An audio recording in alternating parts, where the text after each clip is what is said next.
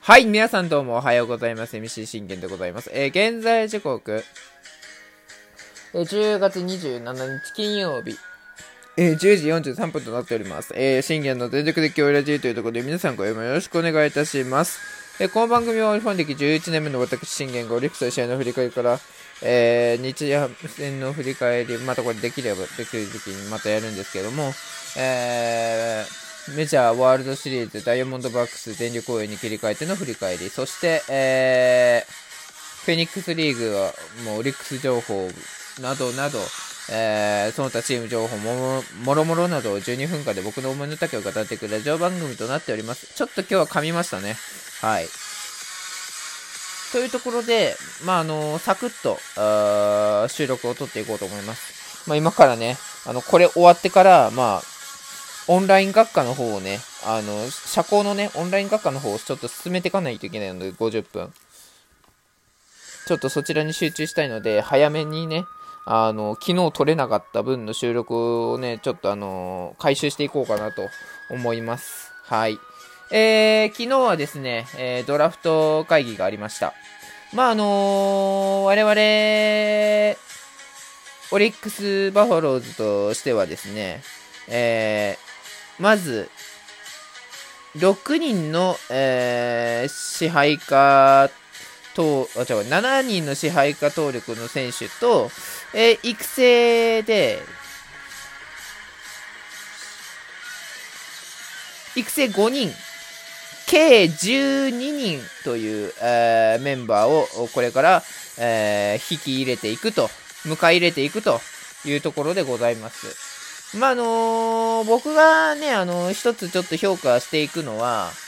ドライチに関しては、まあ、完全なる失敗だなと思いました。まあ、僕はね、あのー内野手が欲しいと。だそして、まあ、内野手が今圧倒的に足りないと。内野手は、あの、ね、まあ、大体、こう、怪我で離脱したりだとかが多いので、なかなか1年を回りきれる子がまずいないっていうところをまず話したと思うんですよね。で、あのーそのためには、即戦力としてしっかり使えられて、えー、まあ、なるべく大卒で、大卒もしくは社会人で、えーしっかりと経験を詰めている。で、なおかつ、えー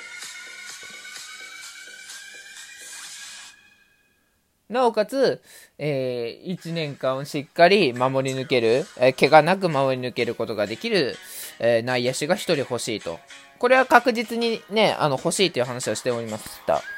で、えーその話を、えー踏まえた上で、我がオリックスが引き当てたのが、えー横山聖也、えー17歳、えー上田西高校、えー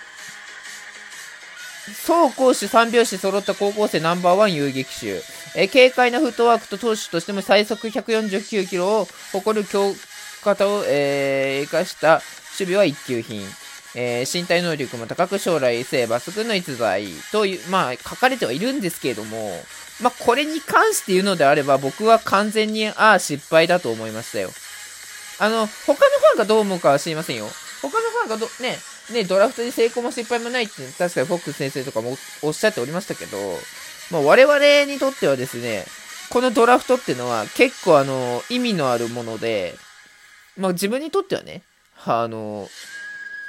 意味のあるものなんですよ。その意味のあるドラフトっていうのは、あの、将来を、しっかりそしてその将来を見据えてのドラフトなのかっていうのが多いじゃないですか。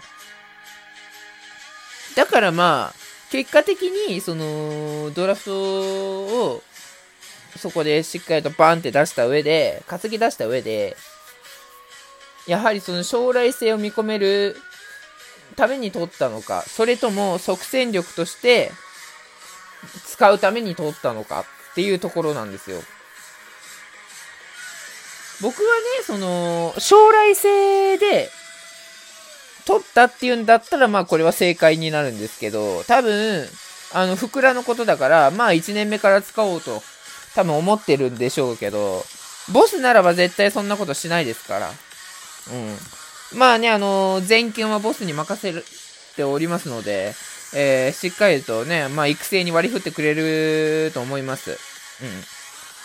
うん。まあ、だからそこはね、あの、とりあえず、まあ、3、4年、えー、頑張って、えー、育成に割り振っていただいてというところでございます。はい。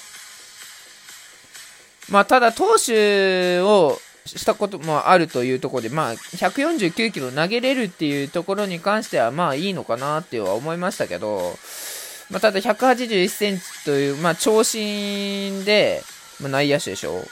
まあまあまあまあまあ、うち大体内野手、長身よりかは単身が多いんですよ。うん。まあ別に長身でもいいんですけど、そこはね。うん。まあただ、ね、高校生ナンバーワン遊撃手と言われてたわけですから、っていうのはあるんですけど、僕は、あの、相葉くんを狙いに行ってほしかった。単純に。だってもう相葉くんの映像を見たときに、いや、僕ね、その、相葉くんと、あの渡来くんを見たんです。映像で。で、渡来くんの映像を見たときに、まあ、打てるのは打てるんですけど、ボール球低めを必ず振る傾向があるなっていうのに気づいたんですよ。あ、これちょっとラオウ病の可能、ラオウ病持ちの可能性あるなって僕はちょっとその時に気づいたんです。なぜかっていうと、ラオウは、あのー、本当に悪い時、えー、見え見えのボール球、しかもあの、低めのボール球を必ず振るという傾向があったので、僕はそれを杉本病と最初呼んでたんですけれども、あのー、今年から一変してラオウ病と呼ぶことになりました。まあ、そのラオウ病を、ちょっと、ラオウ病持ちの存在ではあるよねっていうことに気づいて、ちょっと渡来くんはまあやめようかっていう話になったんですよね。で、代わりに、相葉くんの映像を見たときに、あの肩、あのガッチリとした筋肉、しっかりと打てる。やはりあれほどのね、肩があったら方が僕はいいなと思ったんですよ。大卒だし、しかも。うん。で、まあ他にもいっぱいいると思うんですけど、まあもうちょっとっていう、ね、即戦力として使うんだったら、あの、大卒社会人あたりを狙いに行った方が良かったんじゃないのかなと僕は勝手に思っております。なので僕から見た、えー、このドラ1のね、えー、ドラフトはまあ完全な失敗だと僕は勝手に思ってるだけですので、あの、皆さんはあのね、あの、別にね、どうも思わないでいただいて結構でございます。はい。えー、2巡目、河内康介、えー、聖カタリナ学園高校。これが投手ですね。えー、18歳。えー、肘を柔らかく使ったフォームから繰り出される最速150キロのストレートと切れ味鋭いスライダーが魅力の1。え、近い将来チームの主力投手になり得る可能性を秘めた高素材。まあ、150キロのストレートを投げれるっていうのは大きいですよね。ただ、こうし、肘柔らかく使ったフォーム。ね、こう、肘を柔らかく使うっていうのは、まさにこう、脱力投球の、あの、一端なのかなと僕は思ってるので、もしかしたら、サチヤに似た存在になるんじゃないのかなと僕は勝手に見てます。うん。まあ、ただ右投げなので、まあ、サチヤではないですけど、まあ、右のサチヤと呼ばれてほしいですよね。うん。でも180センチあるということなので、まあ、総一郎あたりにはなるんじゃないのかなと思っておりますけど、まあでも、この柔らかく使ったフォームなので、まあ、右のサチヤと呼ばれるように、まあ、頑張ってほしいなと僕は思っております。はい。えー、東松海星、3巡目ですね。共栄高校、18歳、179センチ、90キロ。投手、左投げ、左打ち。打者を圧倒する最速152キロの力強いストレートは一品で、えー、ファンを引きつける愛嬌のある人間性も魅力。将来的にはチームのローテンション候補としての風が期待される本格派サバン。これはもう正解ですよ。僕ね、あの、これはもう確実によく引き当ててくれたなと思います。いや、本当にこれは、あの、将来のエース候補になり得る逸材。だから、いやー、まあでも困りましたね、これ4年後ね。あのー、斎藤京介君という、まあね、こちらもエースの逸材がいて、で、これ映像も見たんですけれども、この152キロの力強いストレートもそうなんですが、本当にそう、打者を圧倒するこの逸材、吉信超えも期待される可能性は高いなと僕は思いました。うん。なので、まあ、斎藤京介くんとトーマス海星くんで、まあ、多分争うことになるのかなと僕は思います。だからこの4年後が本当に楽しいんですよね。まあ、今、今はまだそのね、エース争いには加わ加われないですけど、4年後、あのー、ね、こっからね、化け物にななった斎藤京介くんと、えー、東松くんが、あ、違う、東松くんが、ね、どちらが本当に真のね、エースになりうるのか、真のオリのエースになりうるのかというところはね、これは4年後がね、楽しみになってきたなという存在でございます。しっかりね、えー、3、4年育成して、えー、とんでもない化け物に仕上げてほしいなと僕は思っております。はい。えー、ちょっと時間的に最後なので、この子行きましょう。4巡目、堀修奈。え18歳、保守。右投げ右打ち。報徳学園高校。フットワークの良さと、えー、強化感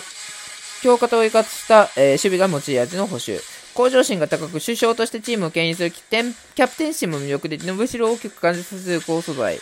まああのー、キャッチャーはね、いや、星はね、まあ福永くんがいるんですけど、ちょっと福永くんが未だまだちょっとあの、覚醒がまだできておらずというとこなので、もう早いとこ覚醒して、その福永くんよりもいいっていうところを僕は見せつけてほしいなと思う、勝手に思ってます。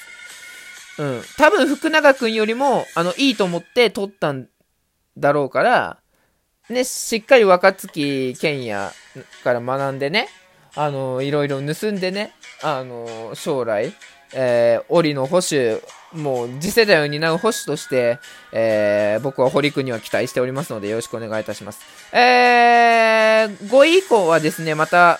後で、えー、語ります。ということで、ありがとうございました。バイバイ。